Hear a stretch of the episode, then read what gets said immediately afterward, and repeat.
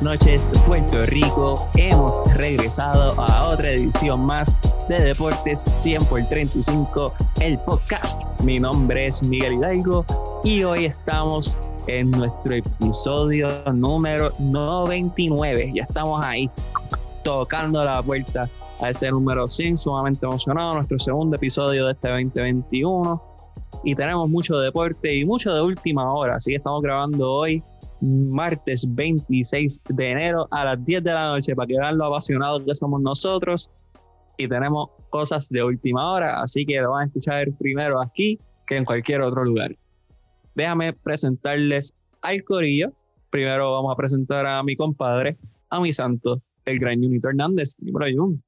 Dímelo, Miguel. Contento de regresar aquí en Deportes 100 por 35 la verdad es que nosotros somos únicos, realmente una conversación, pues vamos a encender todo, vamos a grabar, vamos a hablar de lo que está sucediendo en el deporte. Así que de eso se trata, de eso se trata y de, llevarle la información a primera mano a, lo, a, lo, a, lo que nos, a la audiencia que nos escucha. Así que adelante, preséntala a los compañeros para comenzar esta, esta conversación.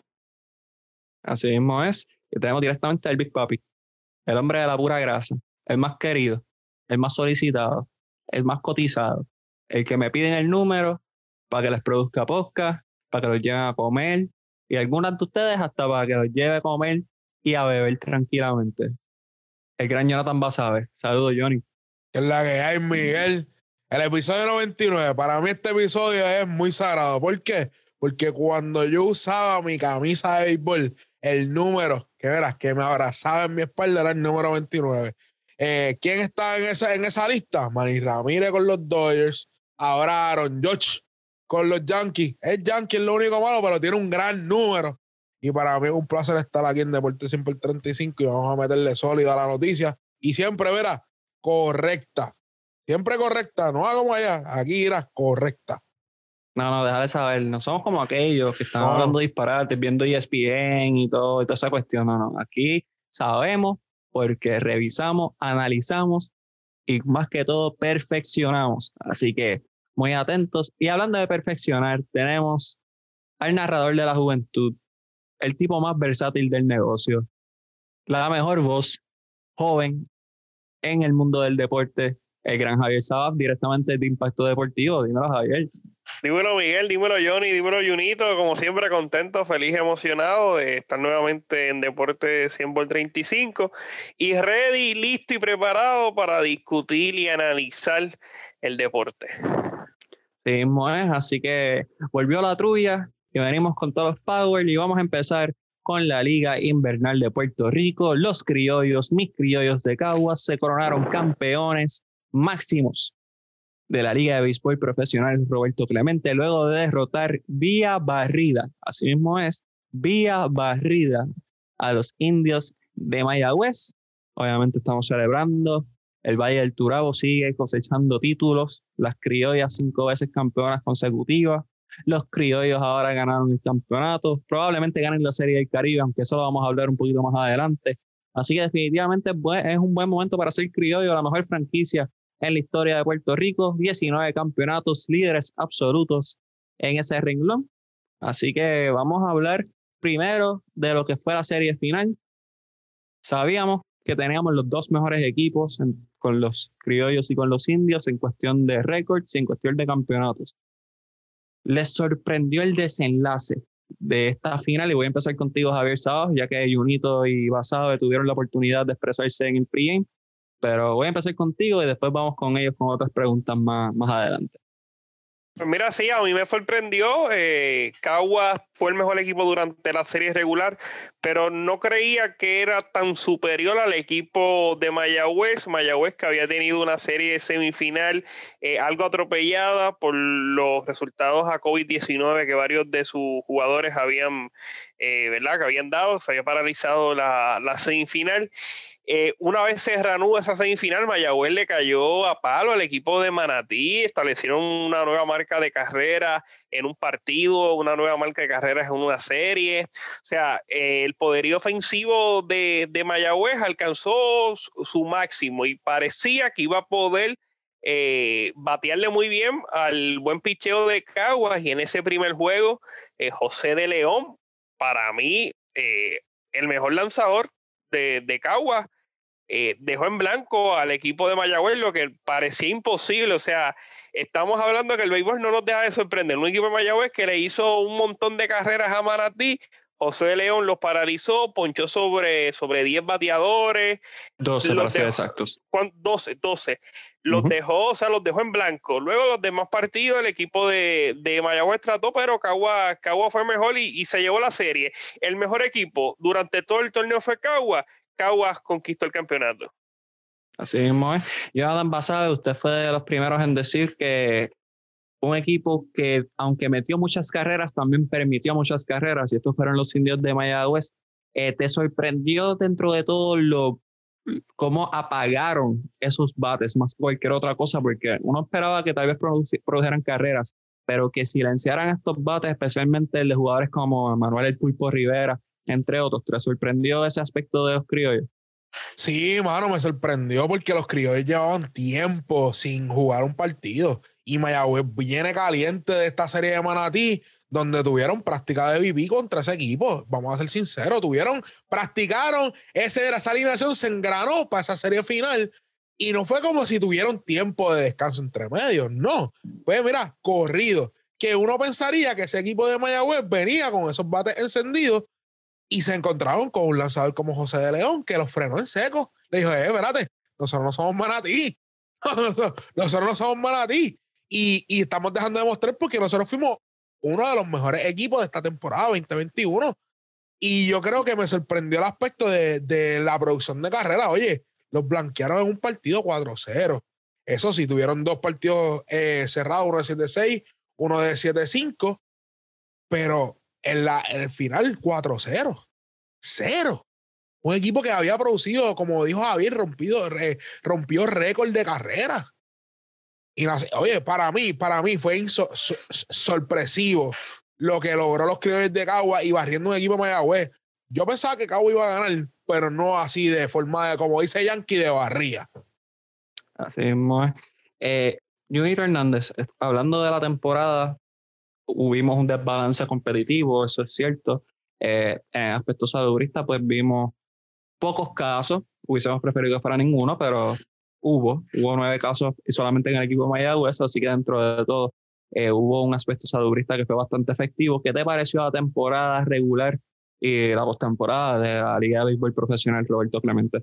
Mira, a mí, me parece bien que hayan, hayan jugado. Obviamente, ya, ya lo habíamos hablado, un torneo de cuatro equipos en lo competitivo pues puede ser un poco, un poco bajo por el hecho de que los mismos cuatro equipos pasan a la postemporada y más el hecho de que desde principio de temporada vimos a dos equipos superiores, hablando de los indios de Mayagüez y los criollos de, de Cagua, pero más allá de lo, de lo competitivo y de lo deportivo, yo creo que la liga corrió muy bien. Ellos logran terminar el torneo justamente antes de, de la Serie del Caribe, incluso con días de, de, anticipación para tener una preparación mayor y que los muchachos puedan viajar a México más cómodamente y así representarnos eh, con dignidad. Así que yo creo que realmente ellos hacen un buen trabajo en, en, por ejemplo, en controlar ese problema de COVID en la semifinal. Es verdad que estuvieron dos semanas paralizados y mucha gente pues pensó que tal vez era, era mucho tiempo,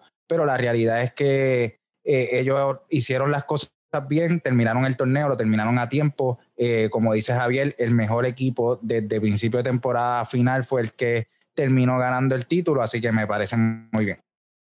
Ya no pasa, ¿tiene algo que añadir? Eh, ese partido José León, solamente el equipo de Mayagüez tuvo dos hits. Hmm. Dos hits. Y fue el primer partido, y dije que fue el último, fue el primer partido de la serie. Eh, realmente, eh, ¿cómo es posible que este equipo de Mayagüez viene caliente y de repente era, se encontró con la pared de, de José de León, que pichó seis entradas? Eh, y el bullpen también hizo su trabajo. Y también eso fue otra cosa que, que, que los criollos tenían. Ese bullpen de los criollos fue bastante efectivo a la hora de amortiguar los cantazos de, después, de la, después de la quinta y la sexta entrada, que también los ayudaba. Así que para mí, es, para mí es un equipo bien balanceado. Y, y por eso son los campeones de esta liga. Lo digo con la muela de atrás, porque tú sabes, Miguel Hidalgo todo el año me lo vacilé. Eh, oye, no los vacilamos, vamos a ser sinceros, los vacilamos. Y ahora el que ríe último, ríe mejor. Así que pues, felicidades, Miguel Hidalgo. Ahí fue donde hubo la, la, diferencia mayor entre estos dos equipos, dicho de que ambas, ambas alineaciones tenían, tenían potencial, del 1 al 9 eran, eran jugadores muy buenos. Recordemos que estos equipos pues logran reforzarse luego de la, de la baja de equipos como, como Santurce, como Carolina. Ellos adquieren jugadores de esta, de esta franquicia que recesan y logran complementar una alineación que ya era buena, tanto de los indios como los criollos, logran adquirir jugadores para complementar su, su alineación, los hacen más potentes y, esa diferencia fue el bullpen de el bullpen y la rotación de, de los criollos de Caguas. Yo creo que eso es lo que al final le da el título porque eran dos equipos ofensivamente muy, muy, muy potentes. Javier se habla mucho de los jugadores y con toda razón son los reyes del espectáculo, son los que están produciendo carreras.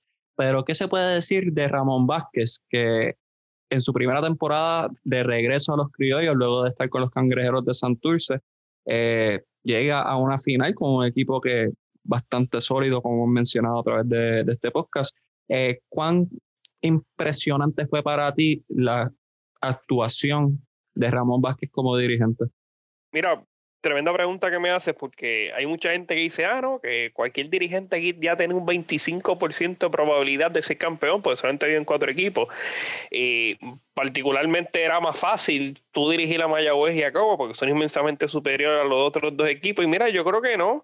Yo creo que Ramón Vázquez ha demostrado que es eh, excelente estratega, que es un ganador. Ya lo fue en el pasado con el equipo de Santurce y ahora con este equipo de Cagua, pues mira, ha demostrado que, que, la tiene, es tremendo dirigente y supo aglutinar a este grupo de, de jugadores, eh, como dijo Junito, me parece que señaló algo muy, pero que muy importante. Esto, ellos añadieron piezas de Santurce, de Carolina eh, y de Aguadilla, jugadores que, que le, le, iban a añadir demasiado. O sea, tú tener del 1 al 9, o sea, estos dos equipos, Mayagüez y Caguas, tú, es, estas dos ediciones, tú las sacas, las colocas en cualquier otra temporada pasada y seguramente partían de favoritos porque eran básicamente unas selecciones, era lo más cercano una, una selección de serie del Caribe. Equipo, y, y no es fácil tú dirigir equipos tan buenos. Y Ramón Vázquez lo ha demostrado, lo demostró con el equipo de Santurce y ahora en su primera campaña con el equipo de Caguas, luego de Caguas tener dos años desastrosos en los cuales quedaron eliminados en la etapa inicial del torneo, se reivindica y los lleva a la tierra prometida y ganándole al equipo de Mayagüez, que estaban en esa pelea, ¿verdad? Por ser los líderes eh, solitarios de campeonatos en la pelota invernal y lo consiguió. Yo creo que el trabajo de Ramón Vázquez ha sido eh, muy bueno y se debe de reconocer por dar unos cuantos detalles históricos, gracias a Jorge Colón Delgado, gran historiador, tiene la página Baseball 101 que los recomendamos y los invitamos a que visiten esa página para que tengan la mejor información en cuestión de lo que fue la Liga de Béisbol Profesional Roberto Clemente. Eh, Ramón Vázquez tiene tres campeonatos y dos subcampeonatos como dirigente. Mayagüez siguen siendo los casi casi, eh, por tercera temporada consecutiva terminan sus campeones.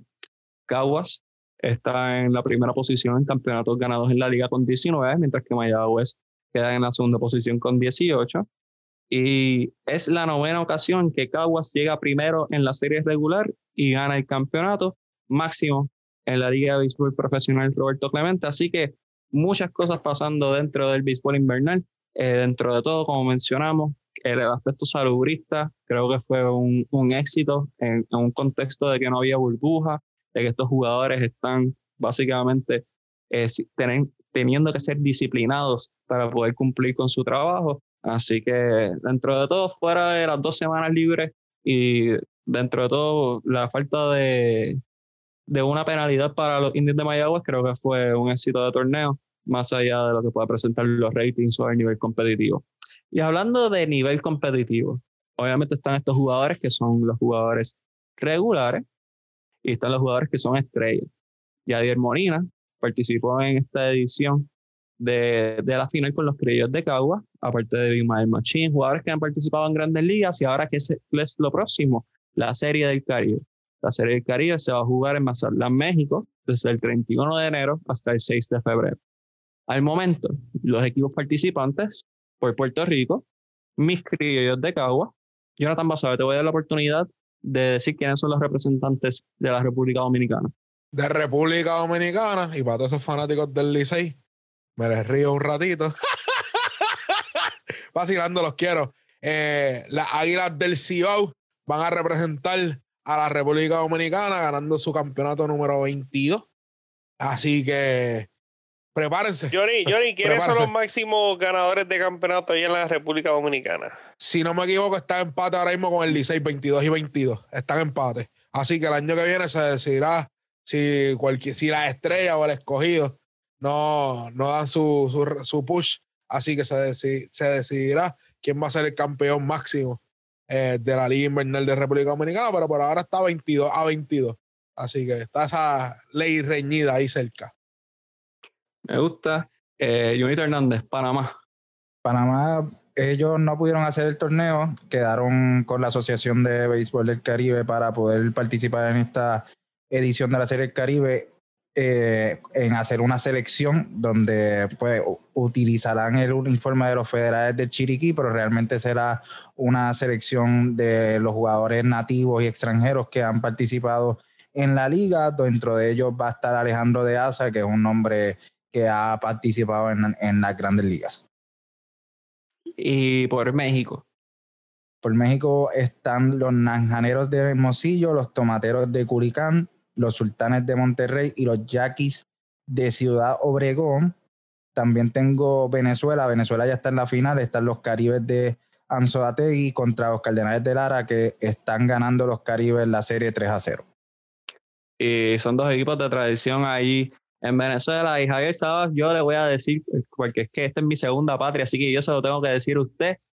Por Colombia van a representar los Caimanes de Barranquilla qué bella mi ciudad de Barranquilla, mi segundo pueblo, y derrotaron en siete juegos a los vaqueros de Montería. Hubiese dado lo que fuera porque fueran los vaqueros de Bayamón los que perdieron, pero pues ese no fue el caso. Oye, oye. Así que nada, los caimanes de Barranquilla. Oye, y Barranquilla está gozando. Sea, los titanes de Barranquilla ganaron la, la liga de baloncesto y ahora los caimanes ganan en béisbol. Oye, Barranquilla, Barranquilla es mundo, Barranquilla es mundo y le mando saludos a todos nuestros fanáticos y fanáticas de esa gran localidad colombiana. Los extraños estaremos ahí más pronto que tarde.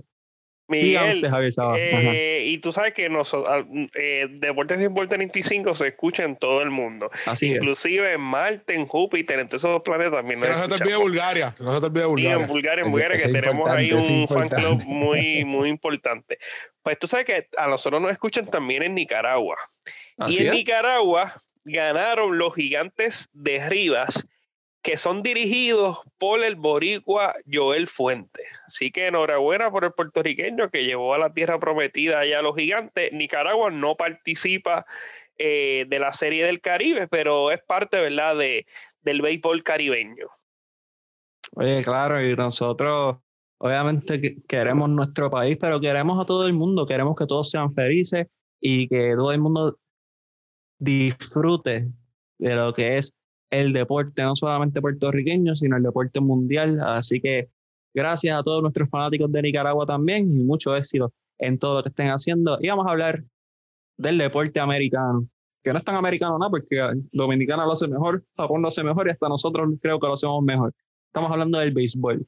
El Salón de la Fama fue anunciado hoy a unos cuantos minutos, o sea que esto es última hora el Salón de la Fama no escogió ningún pelotero para ser exaltado al recinto de inmortales de Cooperstown. Así que esta es, y me corrí, creo que es la tercera ocasión de que nadie ha sido escogido por los periodistas, eh, algo que no es la norma, algo que es bastante eh, diferente a lo que es las votaciones del Salón de la Fama y quiero ver sus primeras reacciones. Junito Hernández te sorprendió que nadie haya sido escogido al Salón de la Fama. Pues sí, a mí me, me sorprende, realmente pensaba, obviamente hay nombres, hay nombres controversiales, hay nombres que sabemos pues que para el votante es bien complicado por, por el tema de esteroides que, que le den el voto, pero sí me sorprende que, que otros jugadores que no, no estén ligados a esta controversia no hayan entrado. Eh, se dice que desde el 2013 es la primera vez que no hay, hay votos en, eh, o sea, no hay un, un, integrante del Salón de la Fama por, por voto, por ser electo por, los por los votantes, así que eh, es algo sorprendente, me sorprende que con Chilling, que yo sé que, que Jonathan pues, hablará un poco más del tema, eh, no haya entrado al final, se queda corto en, con un 71%. Ya sabemos el caso de Berry Bonds y, Roger Clemens por, por, la controversia de los esteroides y demás. Pero en el caso de Kurt Schilling es el que más me sorprende porque creo que, que el año pasado también estuvo en 70% y, y se esperaba que pudiera subir al menos al 75%, que es lo que te, lo que te exige el comité para poder entrar al Salón de la Fama. Tan basada de paso donde usted eh, te sorprendió la exclusión de todos estos nombres, porque ninguno fue escogido. Así que, ¿cuál fue tu reacción cuando te enteraste de que ningún pelotero, ex pelotero, fue escogido al Salón de la Fama? Yo creo que nosotros estamos hablando de esto y yo dije, puede ser que este año no haya ningún Salón de la Fama. Por la sencilla razón de que está Barry Bonds y Roger Clemens, que sabemos que no han sido incluidos el Salón de la Fama porque o lo encontraron o se vinculan con esteroides. Así que le han dado este voto de castigo a estos dos jugadores. Kurt Schilling. Kurt Schilling fue por la sencilla razón de que él, él, hizo unas expresiones de su afiliación política y yo creo que eso le costó votos.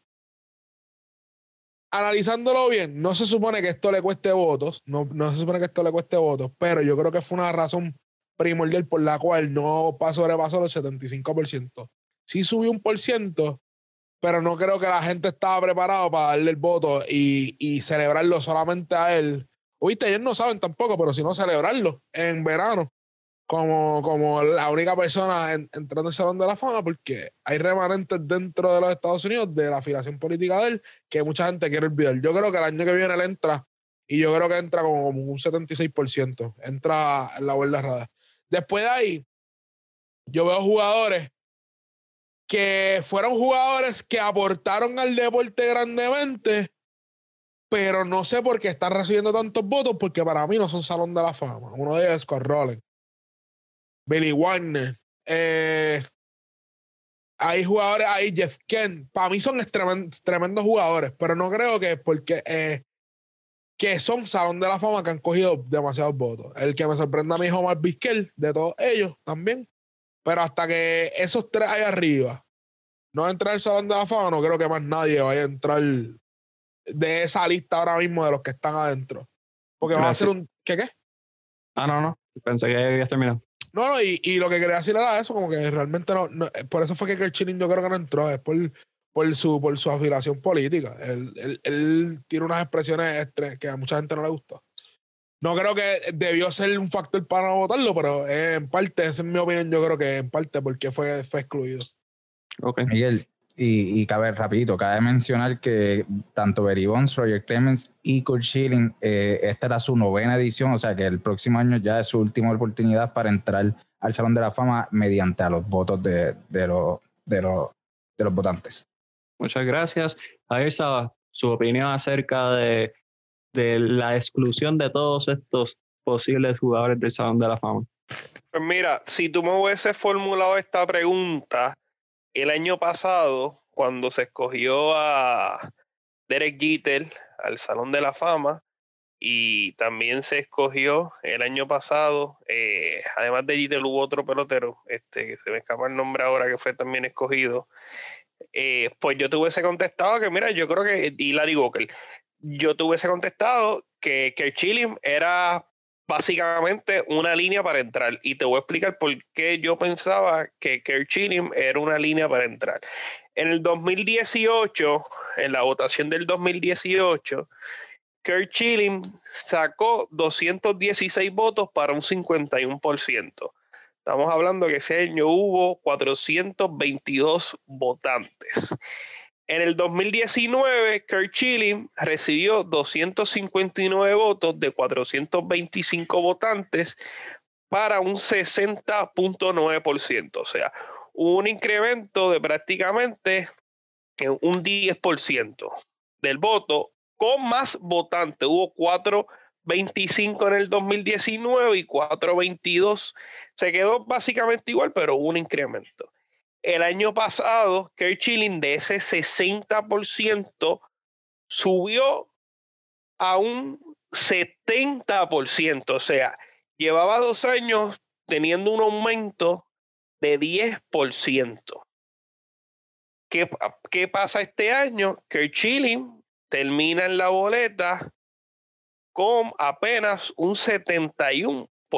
O sea, ese incremento que venía presentando, pues no, no estuvo. Recibió 289 votos. El año pasado que Chilling recibió 278 votos. O sea, que no, no hubo un aumento sustancial, no hubo el aumento que tal vez se tenía proyectado o que ya venía teniendo en los últimos años Chilling. Lo que indicó eh, Johnny, yo creo que ha sido la razón principal y se puede decir única por la cual Chilling no ha sido aún eh, escogido para el Salón de la Fama. Eh, el aspecto político, sabemos que él es republicano y ha apoyado en una, ¿verdad? sus posiciones han sido bastante controversiales y eso ciertamente lo ha afectado. Yo creo que Chirin tiene las credenciales para formar parte del Salón de la Fama. Él sería el único lanzador eh, retirado, el único lanzador retirado que ha ponchado, o sea, que es candidato para el Salón de la Fama. Eh, eh, Sabatia se retiró, pero aún no, ¿verdad? No puede ser eh, considerado persona de fama. Sería el único lanzador con 3.000 ponches o más que no está en el recinto eh, de los inmortales. Yo creo que él tiene todas las credenciales y esas posturas políticas que, ha tomado, yo creo que ha, sido lo que lo, ha limitado. Por el otro lado, tenemos a Roger Clemens y Barry Bond. Yo sabía que este año no iban a entrar. Ellos no iban a entrar ¿Por qué? Pues mira, pues el asunto de los esteroides, pero no han tenido todavía ese aumento eh, considerable. Yo pensaba que iban a, se quedaron, sacaron este año, estuvieron en un 70%, me parece que fue lo que sacaron. O sea que yo pensaba que tal vez un 73, estando ahí eh, casi en el 75%, no sé yo veo a Chilling y a, a Clemens y Barry en la, en, la, en la cuerda floja. Vamos a ver. Y el caso de Chilling, que no se le pudo dar este año, es más complicado porque él llevaba mejor paso que Clemens y Bones eh, para el Salón de la Fama. Pero contestando tu pregunta, ¿verdad? Tu, la pregunta que, que inicial que me hiciste, me tomó por sorpresa eh, que no hayan elegido a, nadie, si uno se deja llevar por, lo, por las boletas que ya habían dado a, la luz pública, pues se podía anticipar que ninguno de estos jugadores iba a ingresar este año al recinto de los inmortales. Increíble, eh, marca de 216 victorias, 146 derrotas, un ERA de 3.46, 3.116 ponches, tres veces ganador de serie mundial, una vez World Series MVP y fue un seis veces All-Star, así que un jugador que definitivamente tiene credenciales de Salón de la Fama. para, añadir, para añadirle esos números, para agrandar un poco el legado de Kurt Schilling, 11 y 2 en, en postemporada, en 19 salidas. Yo creo que en postemporada era un, era un lanzador eh, imposible. Recordamos ese playoff con, con Boston, donde, donde lanzaba con, con, con sangre en su tobillo. Eh, Así que ese, ese básicamente es el legado. Yo creo que, que es lo que dice Sabat, eh, este, esta, esta boleta dejaba un vacío, detrás de estos tres nombres dejaba un vacío de, de nombres de, de importantes para, con, con, posibilidades reales para entrar y, que no haya entrado a ninguno de estos tres, lo sorprendente, habiendo dejado ese, ese, ese espacio, porque ya sabemos que el año que viene entran jugadores de, de mayor talla que podemos entonces ver un poco más complicado la, la, exaltación de estos tres jugadores. Le hago una pregunta un poquito, es, dentro del tópico, pero a vez un poco off topic. Eh, Gary Sheffield, Gary Sheffield, que yo sepa, no, nunca ha sido vinculado a esteroides, ustedes me corregirán, un promedio de 292, 2690 hits, 500 honrones. ¿Por qué Gary Sheffield no se le ha dado cariño para, para el Hall of Fame? Dejo la pregunta abierta si alguien quiere responder. Yo la puedo contestar. Yo la puedo contestar. Él era bien pedante con, con los reporteros y literalmente ellos son los que tienen la puerta, la llave para entrar al Salón de la Fama. Y yo creo que todavía existe reportero que tiene riña con él. No, estoy siendo bien sincero, él era bien pedante con, con, el, con el media, él era bien pedante. Y yo creo que hubo, eh, además de eso, yo creo que hubieron lapsos en su carrera que no, pasó por desapercibido. Eh, así que esas son las únicas dos razones por las cuales yo creo que él todavía no ha recibido más votos. De que dentro de esa boleta yo pienso que hay jugadores mejor que él. Sí, yo creo que sí. Pero ahora mismo no es un Hall of Famer, ¿me entiendes? Ahora mismo no es, no es su tiempo, no es su tiempo. Mira, yo quiero, yo quiero añadir algo. Yo quiero añadir algo que yo ni acabé de señalar, es cierto. Él, pues, también no con la prensa como no era un tipo así muy muy llevadero eh, pero yo no veo o sea aquí tenemos que recordar que los escritores periodistas pueden votar por hasta nueve hasta diez hasta diez jugadores por año yo no veo 10 peloteros mejores que Gary Sheffield en, esta boleta. O sea, yo creo que aquí hay un montón de jugadores con credencial y con argumentos para ser considerados el Salón de la Fama. Para mí, Chile es una línea para el Salón de la Fama. Clemens, Baribón, eh, Sheffield, Manny Ramírez, eh, esos tipos son líneas. Ahí tú puedes añadir a Omar Vizquel, que tiene sus argumentos para ser Salón de la Fama, defensivamente extraordinario. Billy Warner, tal vez el tercer mejor cerrador de los últimos años, detrás de Trevor Hoffman, detrás de, de Mariano Rivera. Tienes a un Top Helton, que yo entre mis 10 está Top Helton, un tipo gran bateador, es verdad, jugó en Colorado, pero el promedio de por vida fuera de Colorado fue de 2.80, tiene sus argumentos. Eh, Jeff Kemp, para mí, una de las segunda o tal vez la segunda base de mayor poder. Ahora tenemos a Robinson Cano, pero ofensivamente Jeff Kemp, extraordinario. Para mí tiene sus argumentos también para ser considerado son de la fama. Eh, Andrew Jones tiene sus argumentos. Eh, un jugador cinco herramientas. Eh, defensivamente extraordinario, una posición sumamente complicada. Yo no tengo Andrew Jones entre mis 10, pero sí entiendo a todo aquel que vote por Andrew Jones y no me estaría malo que fuera Salón de la Fama. Sosa, Salón de la Fama, indiscutible. O sea, Sammy Sosa marcó una época en el béisbol. Cuando yo, yo, cuando yo em, comenzaba el béisbol era Mark Maguire, Sammy Sosa. Eh, yo creo que Sosa a veces Salón de la Fama, a pesar de la, del colcho, a pesar del vínculo con los esteroides.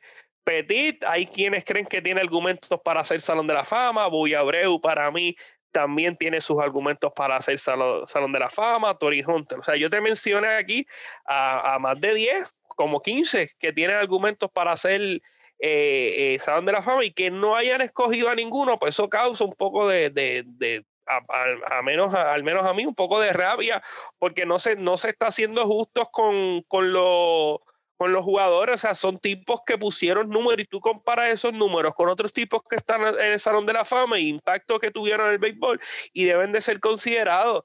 Hay unos votantes que apenas dieron, votaron por dos, votaron por tres, votaron por, mira, recibió voto, eh, eh, Mark, Belly se va a quedar. Baricito recibió un voto, o sea, yo creo que ah, los escritores y los periodistas deben de ser un poquito más justos y deben, no sé, eh, los parámetros que utilizan para escoger estos jugadores, o sea, tienen que ser más sólidos. Yo por lo menos, eh, ¿verdad? Ese es mi pensar, no sé si ustedes estarán de acuerdo con, con eso, pero yo veo aquí varios que tienen credenciales para ser miembros del Salón de la Fama.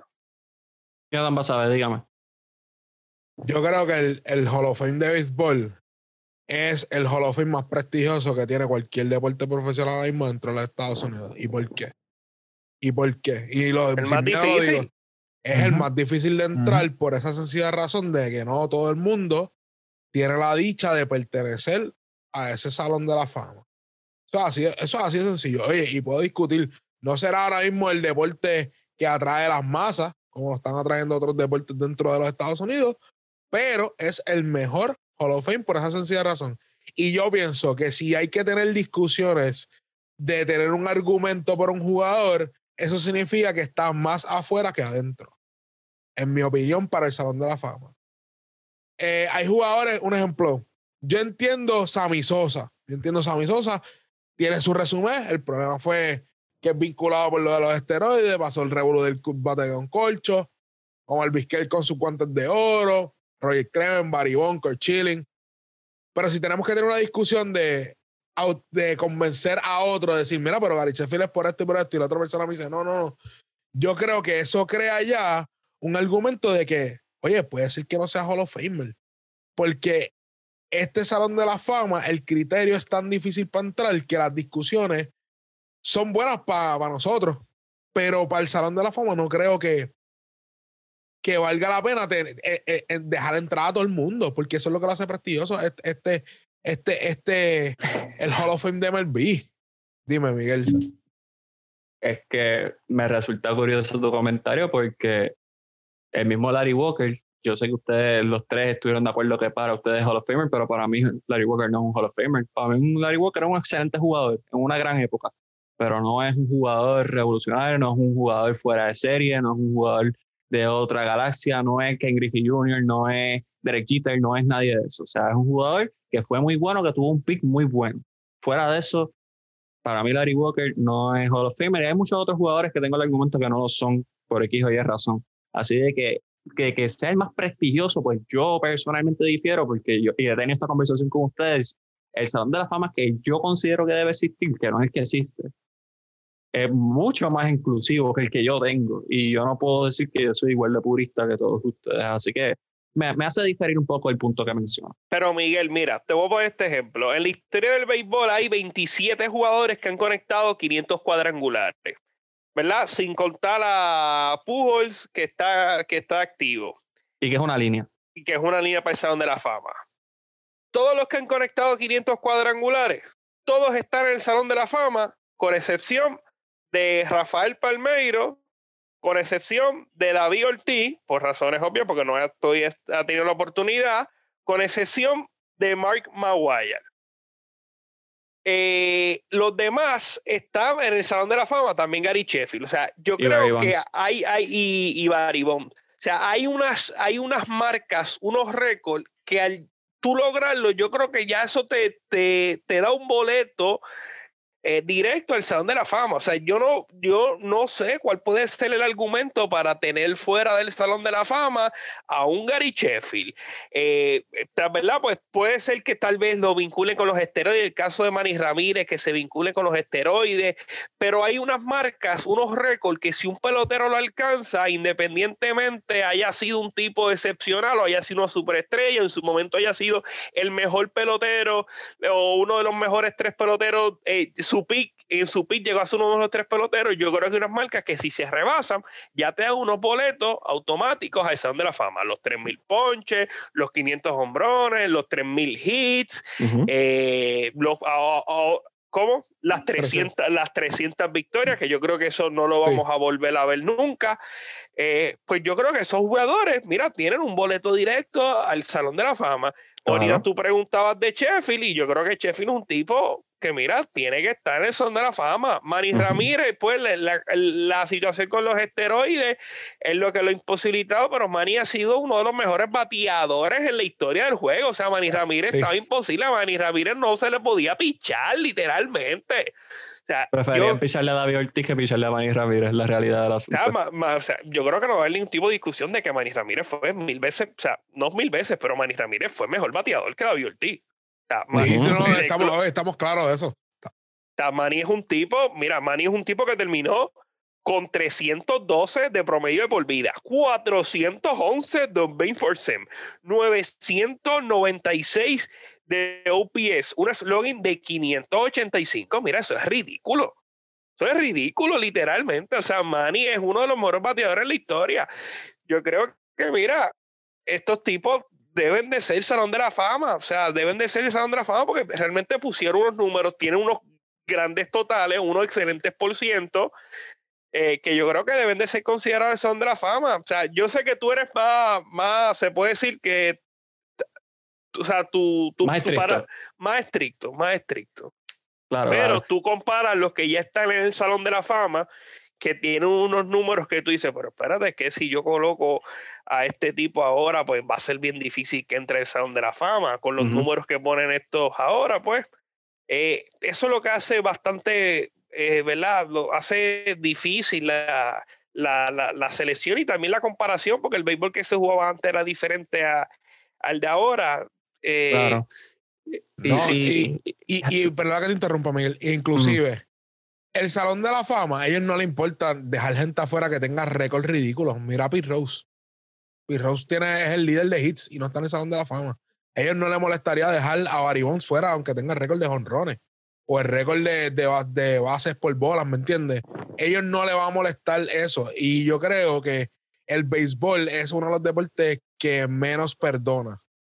Es más fuerte con sus jugadores a la hora de reconocerlos como grandes estrellas del deporte. Sí se hablan de ellos, pero para darle esa selección para el Salón de la Fama, yo creo que son más estrictos. Y, y eso lo ha destacado el Salón de la Fama por años. Sería gracioso que el líder en hits y el líder en jonrones nunca entren en el Salón de la Fama. Sería un poco irónico.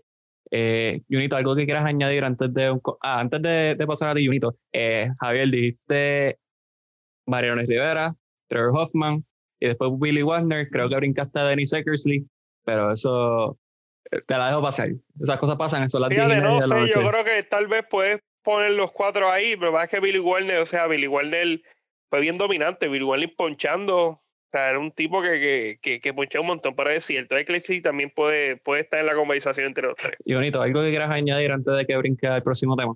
Nada, mis compañeros ahí lo dijeron básicamente todo, pero eh, en el punto de por qué Gary Sheffield, en, en, las marcas importantes que Javier Sabat dice, eh, es increíble que un caballero de 500 honrones no haya estado cuando Javier Sabat también mencionaba que eh, el punto es compararlo con los que ya están dentro y es una marca de 500 honrones, una marca casi directa al Salón de la Fama y este hombre también se quedó a 311 hits de los 3000 hits. O sea, es un bateador nato. Eh, yo creo que realmente tiene que estar en, el Salón de la Fama y a ese punto voy a, a que los votantes muchas veces dejan la boleta Javier decía el punto es que no hay 10 mejores jugadores en esta boleta que Gary Sheffield, no, es que los votantes deciden no votar. Y a eso vamos, a lo estricto que son esto y al, y, al voto de castigo que te, que, te representa. Lo vimos con Alomar, siendo Roberto Alomar eh, uno de los mejores, si no el mejor segunda base en la historia, un voto de castigo por aquel incidente con el árbitro eh, en sus inicios de carrera, lo deja de, de ser primera boleta Así que los votantes son bien estrictos, pero me parece extraño que un bateador nato como, como Gary Sheffield eh, no esté, que no está vinculado del todo con, con, con, los esteroides, porque sí puedo entender, mi jugador favorito de todos los tiempos lo es Manny Ramírez. Concuerdo con mis compañeros que era mejor bateador que David Ortiz, uno de los mejores bateadores en la historia, uno de los mejores bateadores derechos en la historia de todas las grandes ligas. Eh, no, no está en, en, proceso, de hecho se quedó, se queda exacto, la, la definición de consistencia, Manny Ramírez, 28.2 el año pasado y 28.2 este, este año. Eh, yo creo que realmente no, no hay, no, él no va a seguir creciendo por el tema de los esteroides, igual que Barry Bonds, igual que Roger Clemens, que hasta que eh, no, no termine esta controversia y pues todos los que vengan detrás, porque sabemos que por ahí viene Alex Rodríguez y también este, este gran problema le va a afectar a él. Eh, Miguel, yo quisiera añadir algo, voy a hacer lo más breve posible, y es que tú señalaste, señalaron, tú, que fuiste tú que hablaste de Pete Rose y hablaste el, máximo, ¿verdad? Pete Rose, el, jugador, que más hita ha dado, Aribón, el más, eh, el jugador que más, más ha conectado. Y, mano, yo creo que la Grandes Ligas, la institución de la Grandes Ligas ha sido un poco hipócrita con estos jugadores que estuvieron vinculados a los esteroides. O sea, recordemos que durante los 90 la carrera entre Barry Bonds, entre, disculpa, entre Mark Maguire y Sammy Sosa le dio un boom extraordinario al béisbol. O sea, lo hizo un espectáculo. Transformó el juego. O sea, realmente cambió el juego. La gente iba a ver esos palos kilométricos y la Grandes Ligas se aprovechó de eso. Y, y ahora que, ¿verdad?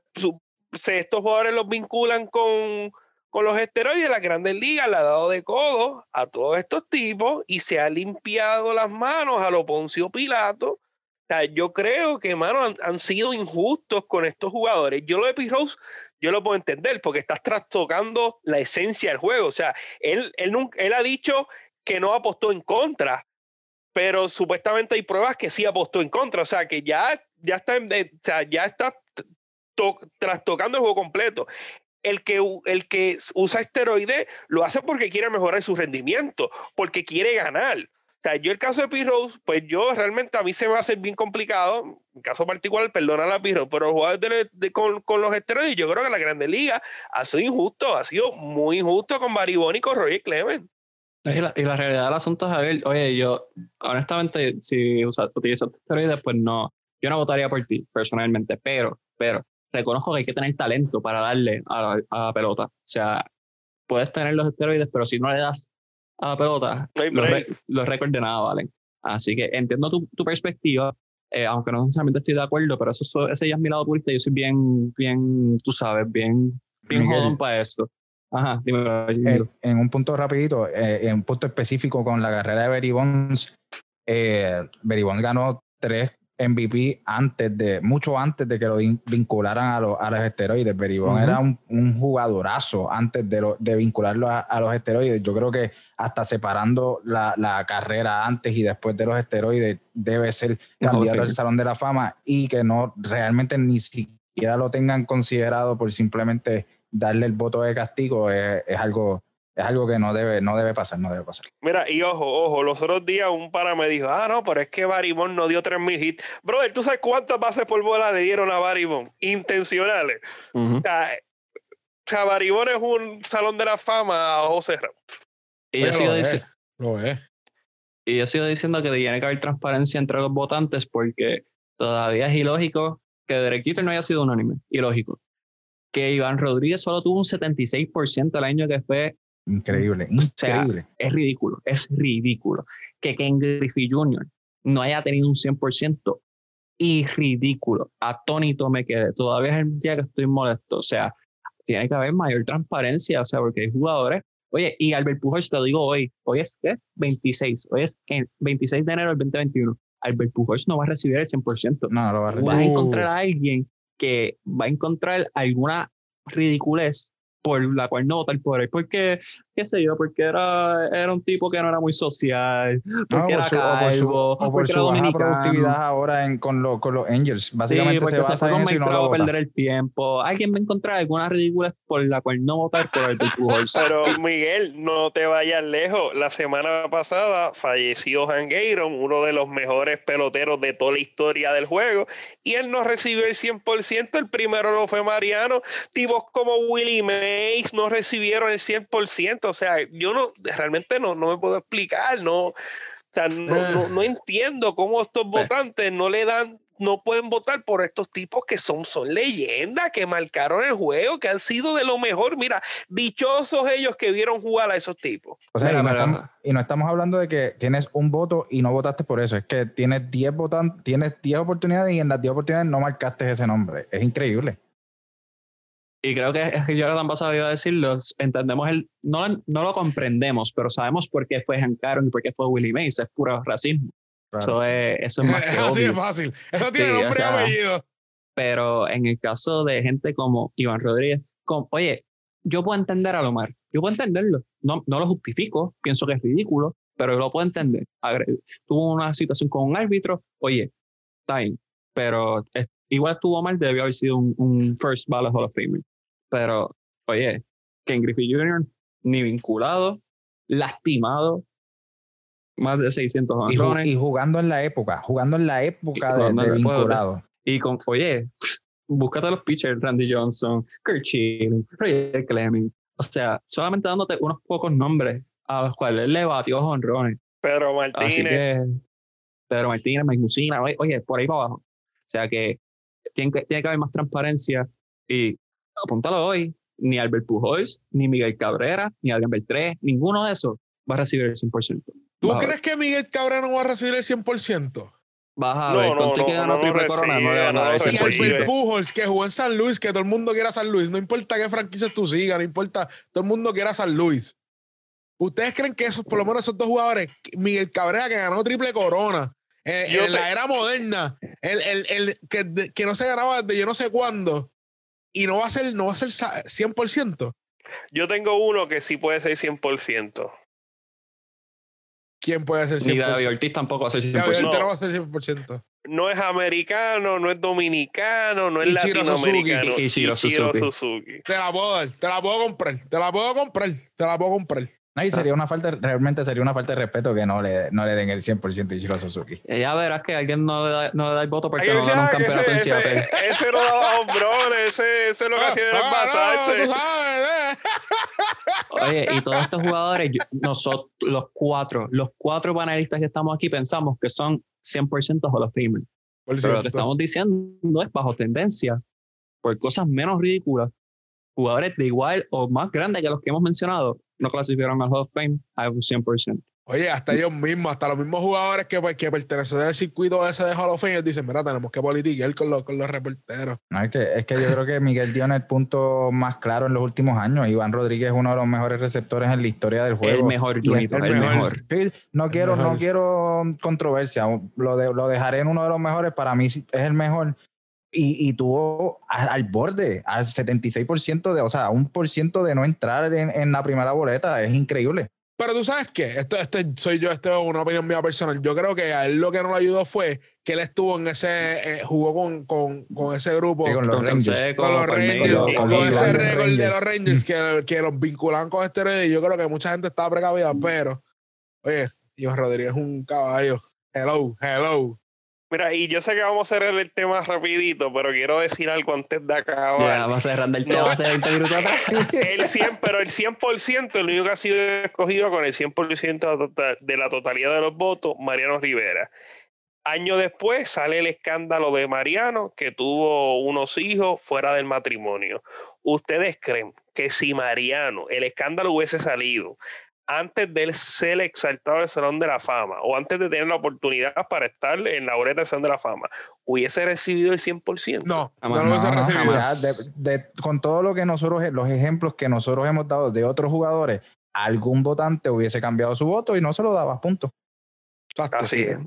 Así que estaremos más atentos. Obviamente tendremos más discusión acerca del Salón de la Fama en futuros episodios. Obviamente nosotros vamos a seguir aquí hasta que ustedes no nos escuchen. Así que tenemos, tenemos mucho por qué discutir. Y hablando de un jugador que es un Salón de la Fama, no necesariamente de, de, de la NBA, pero un Salón de la Fama del deporte puertorriqueño, lo de José Juan Barea. Firmó con el Movistar Estudiantes en la Liga Endesa, la segunda mejor liga del mundo después de la NBA. Eh, Barea tuvo 14 años en la NBA, 11 con los Mavericks, que lo llevó a su único título junto a Dirk Nowitzki, y tres con los Timberwolves, conocidos como los años perdidos. Y él tenía una meta de jugar en España desde hace mucho tiempo, aunque su prioridad es regresar a la NBA. Así que Javier Sabá, voy a empezar con usted. Eh, ¿Qué le parece la firma de José Juan Barea en España? Pues mira, Baraja quiere jugar, quiere jugar, vio la oportunidad en España, no un equipo, eh, o sea, que sea bueno, porque está me parece que decimoquinto en la tabla de posiciones, pero él va a tener la oportunidad de demostrar que está en condición. Sabemos que él el año pasado vio su tiempo de juego bastante limitado, previo a eso había sufrido una lesión eh, que requirió una, una operación. Yo creo que es cuestión, variar, firmar este contrato para demostrar, mira, yo estoy aquí, yo estoy ready, yo puedo volver a la NBA y a nosotros los puertorriqueños es positivo de que esté en la ACB porque eso le abre las puertas a Barea para poder participar en las ventanas mundialistas y quién sabe si también es repechaje olímpico. Mira, Javier, este, a- actualmente eh, la- el Movistar Estudiantes está en la decimosexta posición. Mira Cuando para allá. hablamos en impacto deportivo estamos en decimoquinto. Eh, así que perdieron el último partido que jugaron luego de nosotros grabar en impacto deportivo. Eh, yo estoy de acuerdo que la firma de Barea es una sumamente positiva. Eh, es un equipo en donde él va a tener protagonismo y va a tener oportunidad.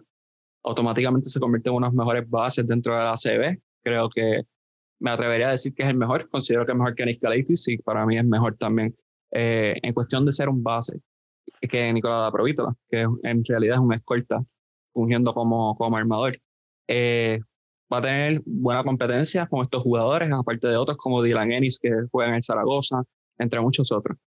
Eh, mantiene condición y va a coger el ritmo, que es bien importante. Camino a unas ventanas FIBA en febrero que todavía no han anunciado quiénes son, quién es la preselección, y eso es ya el 19, si no me equivoco, me corrige.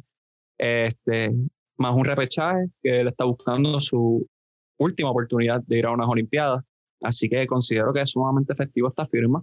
Eh, tiene una cláusula en su contrato para dejar el club para buscar una oportunidad de NBA, así que creo que también lo hace, firmó con el Movistar por esa flexibilidad que tal vez un equipo de alta esfera europeo como el Real Madrid o el Barcelona no le puede ofrecer.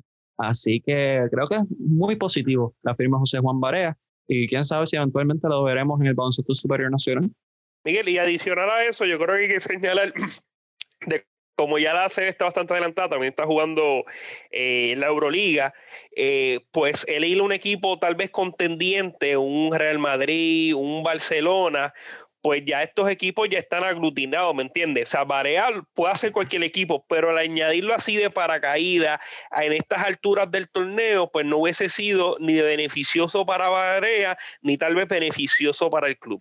Que yo creo que por eso es que Barea entonces elige estar en estudiante, y como tú indicaste, tiene esa cláusula que en cualquier momento, si aparece una oferta NBA, él la puede coger.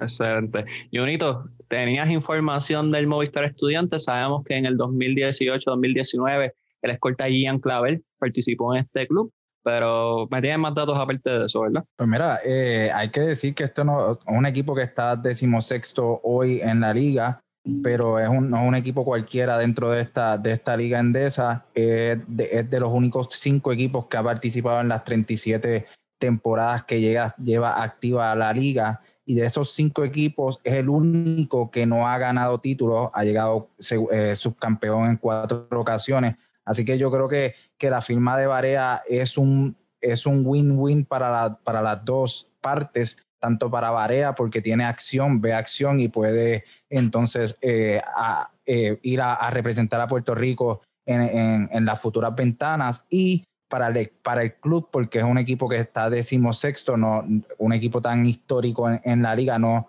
no quiere terminar tan abajo. Como Javier dice, ya están en, etapas de, competencias internacionales, así que ellos quieren terminar eh, fuerte la segunda parte de la temporada para, para continuar ascendiendo en esta liga. José Juan Barea se va a unir al pivot dominicano eh, Ángel Delgado, que tiene 26 años, que pasó por la Liga de Desarrollo del NBA, fue novato del año del 2019 en, esta liga mencionada. Eh, también va a jugar con un jugador serbio que se llama Alexa Abranovic, eh, jugador serbio que fue el jugador más valioso de la Liga Serbia en el 2016, así que se une a, a, jugadores talentosos y yo creo que el impacto que va a tener Barea en este equipo es que por lo menos puedan ascender una o dos, tres, cuatro posiciones en esa tabla de posiciones y que puedan terminar la mitad de tabla eh, en vez de estar en la parte baja un equipo tan histórico como el estudiante.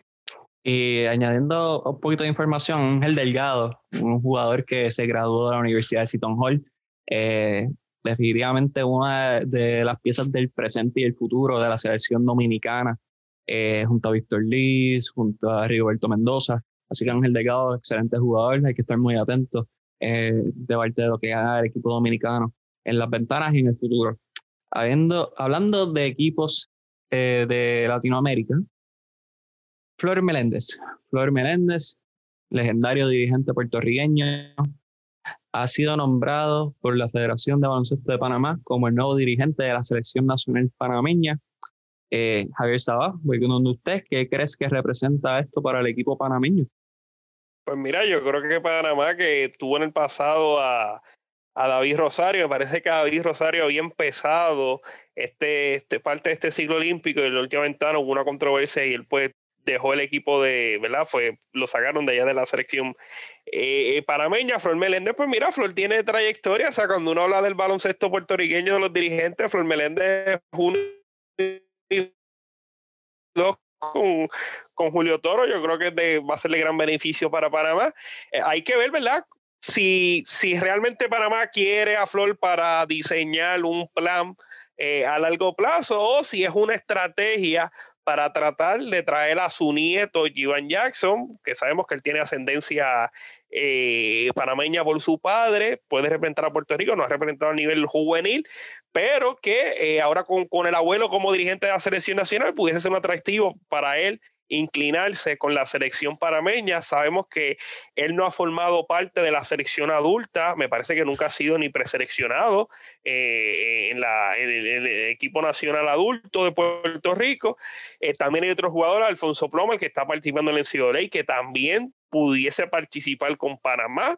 Sí que, vamos a ver si esto va a ser una estrategia de parte de la Federación Panameña para asegurarle a estos dos jugadores que, mira, tienen muchos, pero que muchos puntos en sus manos. Ivan Jackson está matando la NCAA, Alfonso Plomer también. Sí que si Panamá con Flor Meléndez logra reclutar a estos dos jugadores, yo creo que el que va a salir aquí peleando va a ser la selección nacional, porque son dos jugadores que muy bien pudiesen ayudar, ayudar a los 12 magníficos.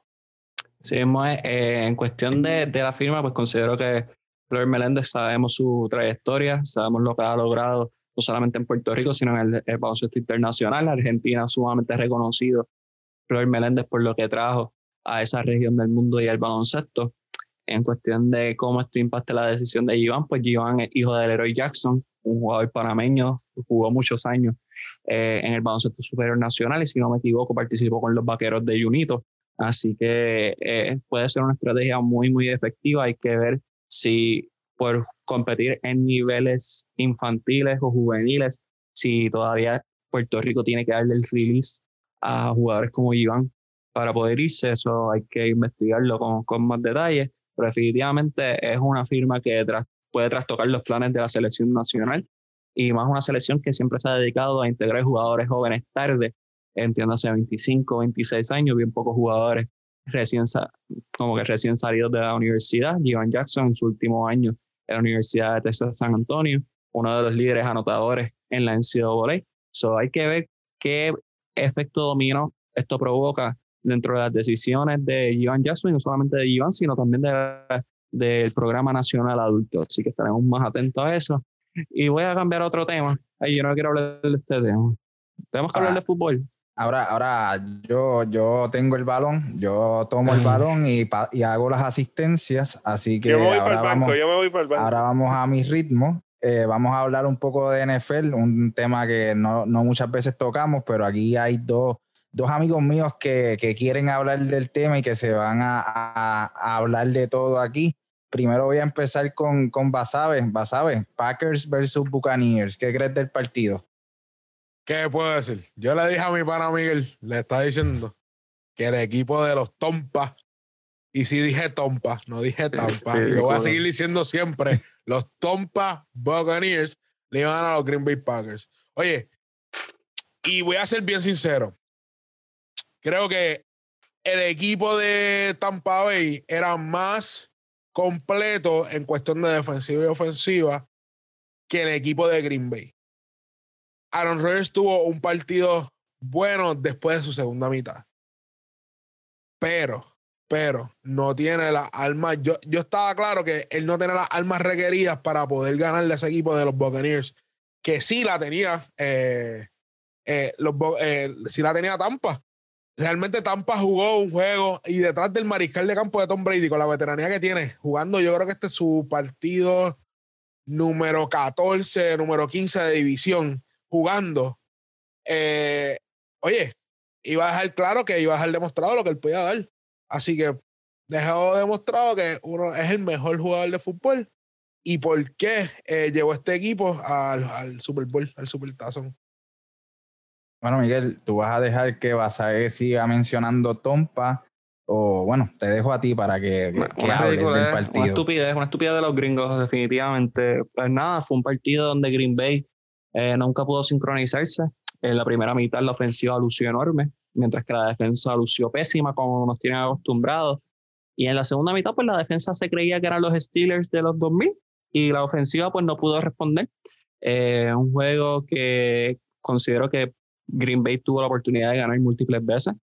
Hubo jugadas que muchas veces me quedé sorprendido, ya fuera porque dejaron caer balones o hubo asignaciones defensivas que se perdieron o malas decisiones. En fin, creo que, Green Bay tuvo el peor partido posible en el peor momento posible y eso permitió que Tampa Bay pudiese ganar el partido. No considero que Tampa Bay sea un mejor equipo que Green Bay, pero desafortunadamente Green Bay tuvo el peor partido y las peores decisiones en el peor momento. Miguel, hablas de momentos sorpresivos, de, decisiones controversiales. Eh, ¿Crees que la decisión del dirigente de Green Bay de no jugar el fall down y, gol faltando dos minutos? ¿Qué crees de esa, de esa decisión que al final pues le costó lo que es el, le costó llegar al Super Bowl? Bueno, voy a hacer un disclaimer que las opiniones que voy a vertir son opiniones mías y pues esto no es apto para menores, así que si quieren pueden darle skip por cinco segundos. Adelante, adelante, la, la, decisión del dirigente de Green Bay fue una pendeja, fue una ridícula, fue horrible, fue fatal, fue pésimo, fue inaceptable. O sea, tienes al probable MVP de la liga, un jugador élite de nivel que ha ganado Super Bowls antes y no confió en él para sacar el juego es, en mi opinión, la segunda decisión más mala en la historia después de que Pete decidió inexplicablemente no correr la bola con Marshawn Bismo Lynch en second and goal en el Super Bowl. O sea, Tom Brady tiene un Super Bowl porque Pete Carroll decidió hacer una jugada idiótica, que fue no darle la bola a Marshawn Lynch. Esta jugada del dirigente Green Bay fue igual de estúpida, nada más que no fue peor porque no fue en el Super Bowl, fue en el NFC Championship Game. Pero una, una decisión, pero pendejísima, ridícula, estúpida. En, en fin, no me gusta, no me gusta la decisión como puedes ver. Vas a ver, ¿estás de acuerdo eh, sobre la opinión de Miguel acerca de la decisión del dirigente de Green Bay? Sí, estoy súper de acuerdo. Y, y, y oye, y un dirigente que no ha cometido errores dirigiendo a este equipo de Green Bay que ha puesto este equipo de Green Bay a jugar una ofensiva bastante alta y no teniendo las armas ofensivas que han tenido otros equipos, e inclusive el mismo, los mismos Buccaneers. Y decidió quitarle la bola de la mano a su mejor jugador. Porque a veces tú dices, oye, un equipo, un equipo como, como los Rams, que tiene una defensa bastante alta con Aaron Donald, tú dices, pues mira, yo creo que esta gente puede hacer el stop durante estos dos minutos. Y contigo eso te está jugando a la chance de que no pase, porque el otro quarterback del otro equipo, que es Tom Brady, un veterano, sabe manejar ese two-minute drill a su favor y más estando arriba. Oye, le está dando un quarterback veterano el beneficio. Y yo creo que el error más grande de él fue quitarle el balón a Aaron Rodgers en esos últimos minutos. Y le costó literalmente Oye, no el trip, a lo mejor el super, a lo mejor, perdían, pero le costó el chance de por lo menos competir y decir, tratamos y no se pudo. Así que, oye, por eso fue que Mike McCarthy, el dirigente anterior de los Packers, perdió su trabajo por hacer decisiones así de erráticas.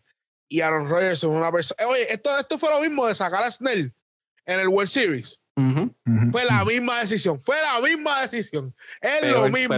Fue peor, porque fue como, no, fue como no darle la bola a Damian Lillard faltando un, dos segundos. O sea, es como literal no darle la bola a Damian Lillard para ganar el juego. Es una estupidez. Oye, tú pierdes y ganas con tu mejor jugador. Tú pierdes y ganas con tu mejor jugador. Y yo creo que esa decisión fue demasiado errónea de, de, de, del dirigente de los Packers. Estúpido. Pues y hablando de decisiones controversiales, eh, hubo un flag en el tercer down eh, que los árbitros cantaron. ¿Qué tú crees de ese flag? ¿Fue correcto? ¿Fue erróneo el, el, el pito del árbitro en ese momento? El problema es, el problema es de este flag es que todo el partido ellos han tragado el pito. Todo el partido se han tragado el pito. Y yo creo que ha causado demasiado eh, euforia o demasiado eh, discomfort o problemas con la fanaticada mayormente de Green Bay por la sencilla razón de que no has cantado en todo el partido este tipo de jugada o este tipo de este tipo de penalty y ahora lo decides cantar. Yo en verdad, sea correcto o no sea correcto, ellos debieron no pitar la jugada. Porque si no la has pitado en todo el partido, no la has cantado en todo el partido, termina el partido así. No decida que una jugada decida el juego. Y, y esto, esto va en, los en baloncesto también. Tú ves en baloncesto que en tiempos cruciales los árbitros dejan que los jugadores jueguen. Aquí tendrá que pasar lo mismo. Oye, le hiciste todo el partido porque en ese momento lo tienes que hacer. Así que el problema se lo buscaron ellos al, al permitir cantar esto. Pero eh, esté bien o esté mal. Miguel, ¿la debían cantar sí? No. ¿Por qué? Ok, vamos a partir de la premisa objetivamente de que sí fue un pass interference. Vamos a partir de esa premisa. Claramente fue un flag. Habiendo dicho esto, como dice Basabe, si no has cantado pass interference en jugadas igual de obvias o más obvias O todavía peores, loco, que le agarraban la camisa y no las cantaba. y, no, y lo cantas al final, eso es inaceptable, eso es irresponsable. Eso es como si tú tienes un strike zone definido que, oye, te están dando todos los strikes afuera y de repente Ay, tiraste la bola perdón. afuera y el árbitro dijo, te jodiste, para cuarta bola, para primera base. No, horrible. O que, oye, no, no has pitado un reaching foul en todo el juego y de repente, ay, mira, LeBron tiró la bola, foul, porque es LeBron. Pues, oye, la consistencia, eso es lo que uno pide en este tipo de escenario. Oye, y, y más me molesto, oye, los Packers tuvieron break para ganar, o sea, dejaron caer el second down, un, un, un, un two-point conversion, este, fallaron en el red zone como tres veces, o sea, Green Bay tuvo mil breaks para ganar, no ganaron porque no quisieron, pero la jugada que cambió el juego dentro de todo, o que básicamente El momentum. aseguró el momentum de Tampa Bay fue un interception de Aaron Rodgers en el segundo quarter, que sin duda fue un pass interference, sin duda, claramente fue un pass interference, que eso permitió que Tom Brady recibiera la bola y consiguiera un touchdown para cerrar el, el, el first half, que también fue una ridiculez de parte del cornerback, una estupidez, pero nada, uno pide consistencia de parte de los árbitros para no decidir jugadas no pitaste en nada, en ninguna, o sea, en tres quarters y 11 a 12 minutos no habías pitado nada y de repente decidiste pitarlo. Mira, me por carajo, en verdad. Pero, pues, ¿qué se puede hacer? Bueno, Miguel, pues mira, Tom Brady eh, llega a un nuevo equipo esta temporada. Eh, sabemos el éxito que tuvo con los Patriots toda su carrera. Es la, car- la victoria más sorprendente en la carrera de Tom Brady. Eh, Miguel, empiezo contigo. Para mí no, para mí no, pero no es porque Tom Brady no haya hecho grandes cosas. O sea, todos sabemos lo que ha hecho en Super Bowls. Pero el primer Super Bowl de Tom Brady con 24 años de edad, él participó contra los Rams de San Luis, que tenían el greatest show on turf. Este equipo tenía a Kurt Warner, que fue un MVP de temporada regular. Tuvieron a Marshall Falk, que es un Hall of Famer. Tuvieron a Isaac Cruz y Torrey Holt, que son dos receivers de siete pares. O sea, este equipo ofensivamente era privilegiado. Defensivamente era medio sospechoso, pero ofensivamente le podían ganar a quien sea. Se lo hecho hoy a todo el mundo, hasta los mismos Chips. Pero Tom Brady sacarse ese juego, teniendo 24 años, siendo el sustituto de Drew Bledsoe, que solamente entró a cancha, a campo porque se lastimó. Drew Bledsoe se lastimó y dijeron, pues mira, ya drafté al chamaco de Michigan, déjame ponerlo a jugar. Y que de ahí vaya a tener la mejor carrera en la historia de un quarterback en la NFL. Para pelos, para pelos. Pero para mí esa es la victoria más grande que la ha tenido. John, ¿cuál es la victoria más grande que ha tenido Tom Brady para ti en toda su carrera? El comeback que hizo contra Atlanta, eh, oye, estaba, estaba perdiendo, estaban perdiendo. E inclusive, e inclusive, eh, tú veías en, el, en la línea, en el sideline, tú veías a los jugadores de Atlanta celebrando como si ya habían ganado el partido. Como si habían ganado el partido. Literalmente, Tom Brady cogió ese sistema, no hodl, no, ho- no, sin hodl, sin, sin reunirse con su equipo y corrió esa ofensiva. Corrió esa ofensiva a él. Y eso demostró la veteranía que tiene Tom Brady. Sí, el de on turf es, es grande, pero para mí, hacer el mejor comeback en el escenario más grande que tiene el deporte está, está, oye, el mejor comeback de la historia.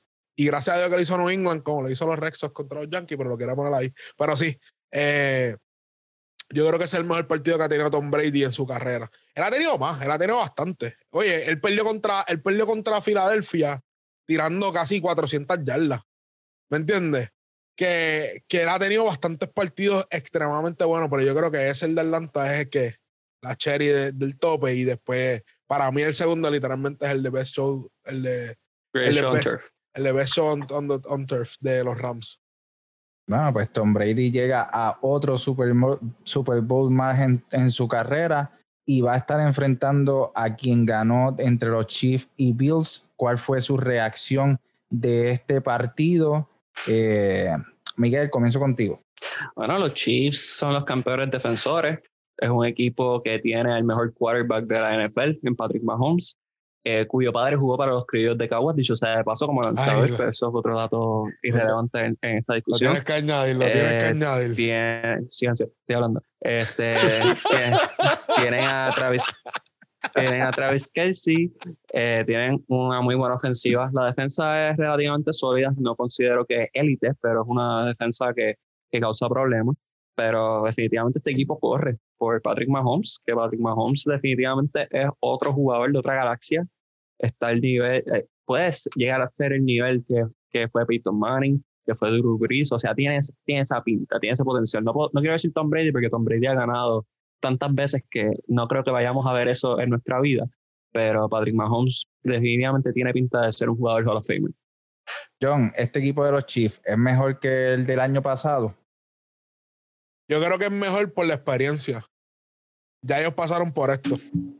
Y yo creo que ya para ellos esto se le va a hacer más, no más fácil, sino se le va a hacer más concreto. Y, y vienen con la misma plantilla de técnico que no- normalmente, normalmente los dirigentes se van. Tienen a, a Bienemy, que es uno de los mejores offensive coordinators de la liga, que todavía no sé por qué no tiene trabajo en otro equipo. Eh, y realmente este equipo tiene armas ridículas. Tyreek Hill y Travis Kelsey tenían ya más de 100 yardas en el tercer quarter. Dos jugadores con más de 100 yardas. Y, y le estaban dando coverage, double coverage, y como quieran no los podían parar. Eh, eh, es bien, ¿cómo te puedo decir? Kansas City, Kansas City tiene, tiene pinta de ser una dinastía bastante, bastante grande. Y estaba escuchando una estadística los otros días que decía que Tom Brady ganó cuatro campeonatos, eh, no, ganó dos campeonatos en sus primeros cuatro años. Y si Patrick Mahomes, Patrick Mahomes gana este domingo, no, el, pro- el domingo del Super Bowl gana, está en la misma trayectoria que el mismo Tom Brady. Y yo me atrevo a decir que él es mejor que Tom Brady porque tiene movilidad en sus piernas. Más talento, exacto, tiene más talento. Yo creo que es más, talento, más talentoso y tiene un brazo privilegiado. Si este equipo se queda concreto, yo creo que va a dar mucho de qué hablar.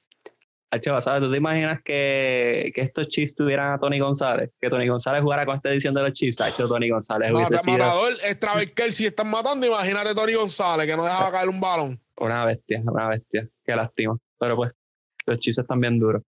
En dos domingos entonces vamos a, a ver el Super Bowl, Buccaneers versus Chiefs. Vamos a predicciones. Miguel, ¿quién gana el Super Bowl? Los Chiefs, ganan los Chiefs. La ofensiva está muy, muy exótica. eh, tienen demasiadas piezas. Defensivamente no creo que en realidad Tampa Bay tenga tanto. La única ventaja que puede tener Tampa Bay es que el pass rush con Jason Pierre-Paul, con Ndamukong Suh, eh, eh, es fuerte, pero la diferencia es que contrario a los quarterbacks de la NFC, Patrick Mahomes se sabe mover y Patrick Mahomes se mueve rápido. Así que no va a ser tan fácil llegar a él. Así que creo que los Chiefs tienen una ventaja sólida y creo que van a repetir como campeón. John, si estuvieras en Las Vegas, ¿a quién le pondrías tu dinero? Yo a los Chiefs. Es como, como cuando, como dice, no sé qué rapero dice, siempre apuesta a la Mayweather. Siempre apuesta a los Chiefs. Eh, yo creo que los Chiefs le van a ganar, le van a ganar el partido 31 a 23. Y creo que estoy en récord ya, así que 31 a 23 yo creo que se va a ganar el marcador de los Chiefs ganándole a los a los, a los Buccaneers, a los Tampa Bay Buccaneers.